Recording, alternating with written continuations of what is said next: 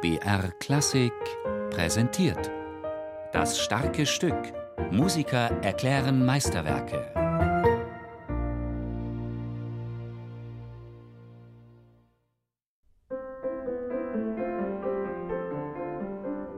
Morgens steh ich auf und frage, kommt feins Liebchen heut? Wir haben den Opus 24 eine duftige Vorahnung, wo der Schumann als Liedkomponist wirklich hinkommen könnte.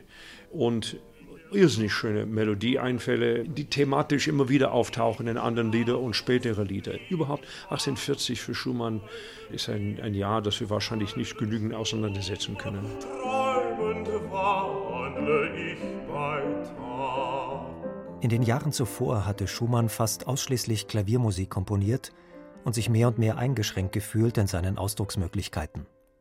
Als er schließlich die Lyrik Heinrich Heines und dessen Buch der Lieder für sich entdeckt, ist es, als ob sich ein Knoten löst.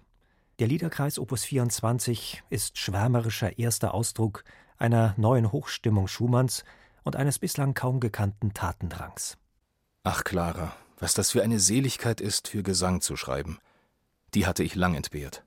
schreibt Schumann an seine Braut. Noch im selben Jahr 1840, das künstlerisch und privat so wichtig ist für den Komponisten, wird er Clara heiraten.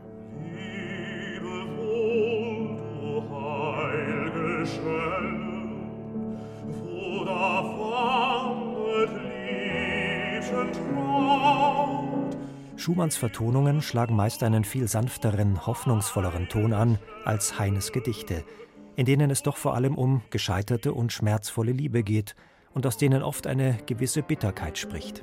Ei, mein Lieb, warum just heute mein Blut zu sehen? Wir dürfen, ich glaube, überhaupt nie unterschätzen, wie viel Einfluss der Schubert auf den Schumann gehabt hat. Und eigentlich die Opus 24 haben irgendwie mit dieser Metapher von Wandern, das durch das Leben ziehen und die verschiedenen Landschaften, dass man begegnet, Liebeslandschaften natürlich, aber echte Landschaften. Die Bildersprache kommt sehr, sehr häufig vor natürlich, welche Farben, welche Naturereignisse, für welche innerliche Erfahrung da dafür stand. Und das ist eine sehr raffinierte Entdeckung in diese Lieder. Und ich glaube, der Ziel von Schumann war, diese Wandererperspektive, ähnlich wie die Müller-Gedichte, nicht? Und ich glaube, die Müller in seiner enge Verwandtschaft zu Heine hat schon den Schumann sehr angesprochen. In der Nacht mit meinem Kummer lieg ich schlaflos, lieg ich wach. Die Sammlung der neuen Lieder beginnt mit der beunruhigten Frage des verschmähten Liebenden, ob seine Angebetete wohl kommen wird. Schumann fasst Heines Text in sehnsuchtsvoll träumerische Klänge, die im zweiten Lied einer fieberhaften Ungeduld weichen. Heimlich im grausamen Bunde verschworen, spotten sie tückisch der Liebenden Hast. Die Wanderung durch die Seelenlandschaft des verzweifelt Liebenden führt durch die Trostlosigkeit in Ich wandelte unter Bäumen bis zur Todessehnsucht, wenn in Lieb, Liebchen, Licks Händchen die Herzschläge des Wanderers mit dem Hämmern eines Sargbauers gleichgesetzt werden. Das Klavier klopft gleichsam die Nägel ins Holz. Da hauset ein Zimmermann schlimm und arg, der zimmert mir einen Todensarg. Die beiden nächsten Lieder bilden den schmerzerfüllten zentralen Höhepunkt des Zyklus. Bevor Sarkasmus, Ironie und Verbitterung triumphieren, lässt Schumann den Schmerz in Heines Lyrik noch einmal in einer wunderbar wiegender Melodie, fast als sanftes Liebeslied erklingen.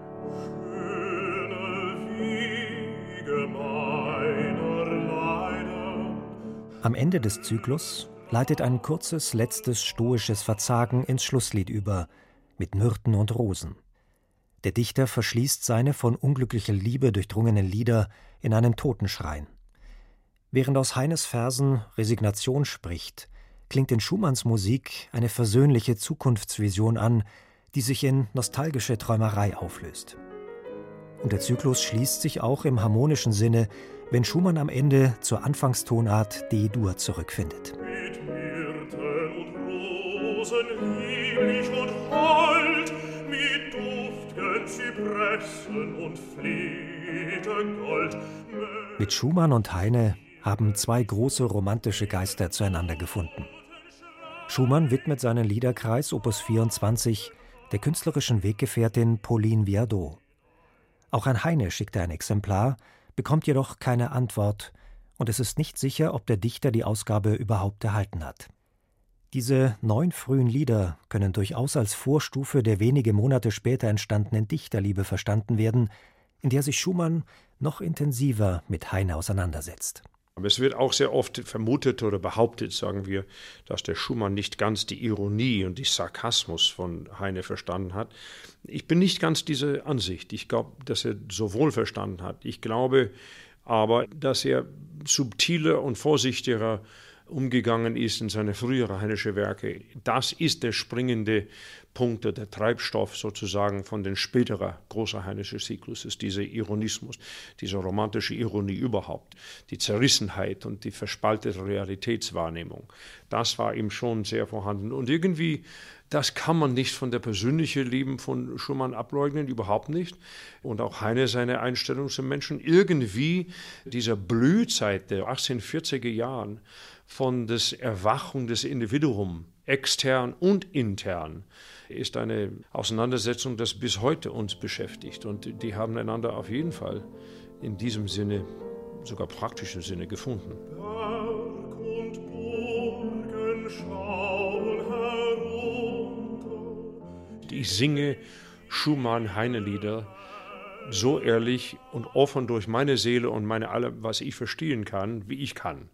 Aber die Farbe und die Farberei ist letzten Endes der Schumann verantwortlich. Natürlich, mein Talent kommt als irgendwie Prisma dazu, aber es hat nicht mit mir in dem Sinn zu tun. Und ich versuche nur, das wiederzugeben, wie ich das verstanden habe und wie ich das singen kann. Ich bin nicht wirklich sehr präokkupiert mit das Wort Interpretation. Für mich ist es eher ein Prozess von Entzifferung. Ich möchte verstehen. Und wenn ich verstehe, hoffentlich durch meine Liebe zu diesem Verstand, wird eine Liebe ins Publikum aufkommen.